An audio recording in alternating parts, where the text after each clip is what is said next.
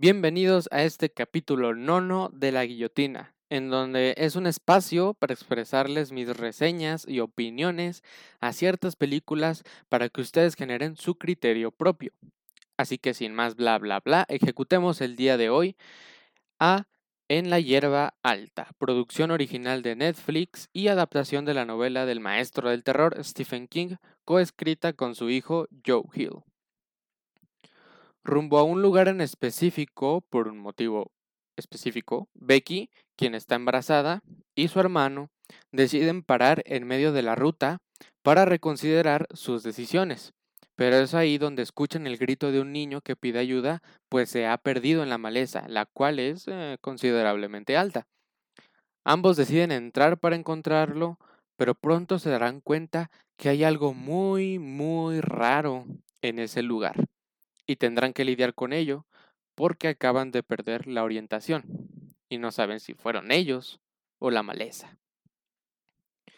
No voy a mentir, la cinta tenía mi atención. Avanzaba a su manera, pasaban cosas que te sacaban de tu zona de confort, pero lograbas otra vez de alguna manera conectarlo y darle seguimiento.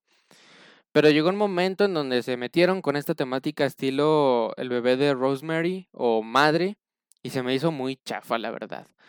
No sé si así sea en la novela, supongo que sí, pero la trama que te presentan luce muy bien. Pero se desbarata toda con esto que les acabo de mencionar. Se me hizo un recurso muy barato y necesario.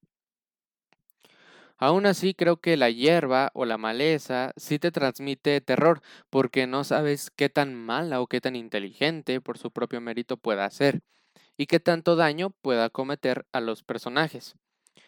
Y hablando de personajes, son pocos, pero no son malos. La que más me la que más me las que más me agradaron fueron las de la isla Oliveira como Becky, que la hemos visto como Dodge en Lock and Key, y Patrick Wilson como Ross Humboldt. en, el, en las películas del conjuro es este señor Ed Warren. Otro punto en contra es que hay una continuidad muy hecha desastre que puede lograr confundirte y hacer que pierdas la atención de lo que te muestra en ese momento por estar tratando de resolver tú mismo los, tú mismo los cabos sueltos que te dejaron embarrados. Y es donde empiezas, donde piensas olvidarlo pensando que tendrán una explicación más adelante y no la hay. Por lo que esta cadenita define la cinta entera. Ahora, ¿qué tan bueno es que se nos explique lo desconocido? Investigando un poco, Varios críticos piensan que las mejores situaciones de terror son cuando no se explican, pues quedan los motivos escondidos, llevándonos a una situación que no comprendemos. Es por eso que nos causa terror, y en realidad nunca se nos mostró una explicación alguna. Hay cintas en donde esta dinámica es presentada y funciona muy bien, como The Babadook. Pero esta vez creo que hubo un exceso de este recurso por parte del director, de tal manera que no logran nada nuevo y en vez de impulsar la película, la hace decaer. En pocas palabras, En la hierba alta no es una gran película, ya que también hay momentos en donde la trama se siente atascada, no avanza, y luego te salen con cosas bajo la manga y bueno, un cóctel de capirotada.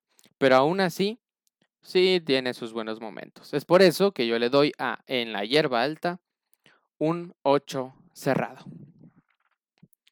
Muchas gracias por escuchar este noveno episodio. Recuerda que estamos disponibles en Anchor, Breaker, Pocketcast, Radio Public, Google Podcast y la más usada Spotify. En todas nos encuentras como la guillotina. También sígueme en Instagram como Teban-Warrior Junior para que estés al tanto de cuando se publican los episodios y no te pierdas ninguno. Yo soy Esteban Guerrero y sin más por el momento les agradezco y los dejo. Y recuerden amigos, si van por la carretera y escuchan una voz dentro de una maleza gigante, eh, simplemente no vayan.